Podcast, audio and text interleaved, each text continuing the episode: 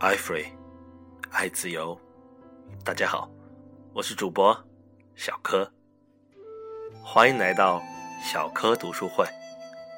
我们一起继续《雷军暴变》第五期，亲力亲为。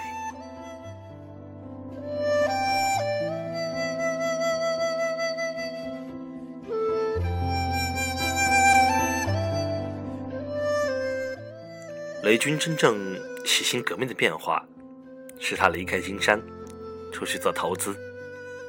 在那之前，你可以说雷军还不太懂互联网。在那之后，雷军成了一个互联网专家。赵红丽说：“过去的雷军被金山的包袱给拖住了。”我感觉他当年离开金山，也许很烦闷。也许不太开心，但这个挫折没有把他击倒，反而是给了他一个跳出来反观自己的机会。一旦把互联网的道弄明白了，雷军过去这几年积累的那些树，马上就发挥作用了。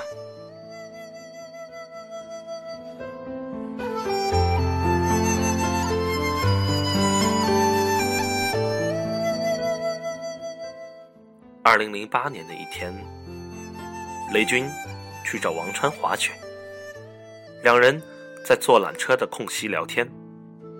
仅仅几个月的功夫，王川就发现雷军的格局变了，眼界从用显微镜看事情，开阔到用望远镜看事情。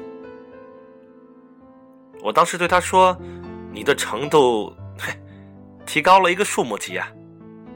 他说他以前一直说抬头看路，也认为自己抬头看路，但其实还是低头干事儿。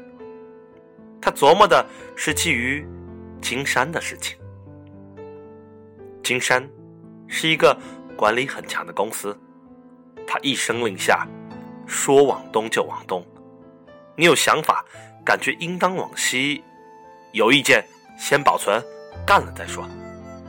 王川说：“投资呢，恰恰就是你看着别人干。所谓帮忙不添乱，在位不余位啊。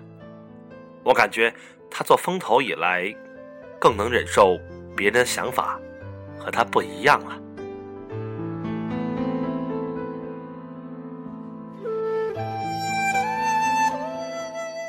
欢聚时代的 CEO 李学林说：“他以前都是 hands on，亲力亲为做事情啊，目前没有那么 hands on 了。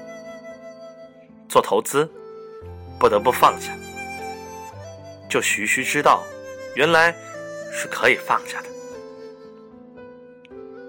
雷军放下的不只是事情，也是某种意义上的自己。”冯鑫记得，雷军在金山有撕纸的小习惯，照一张纸撕来撕去，直到最小。他的手里要一直拿着东西去料理。雷军外柔内刚，无论他外观怎么客气，你随时都能觉得他特想达到到当时的目标，特别显著。甚至因为这个缘故，你能看到他每一分钟都不是放松的。目前呢，中间涌现一个与正事无关的事儿，他能投入其中，进去享受一会儿。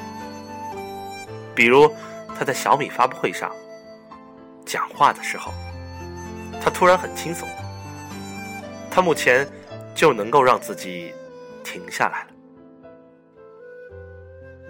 雷军通知王川，他突然有一天想明白了，自己是一头猪。从此，所有都风平浪静了。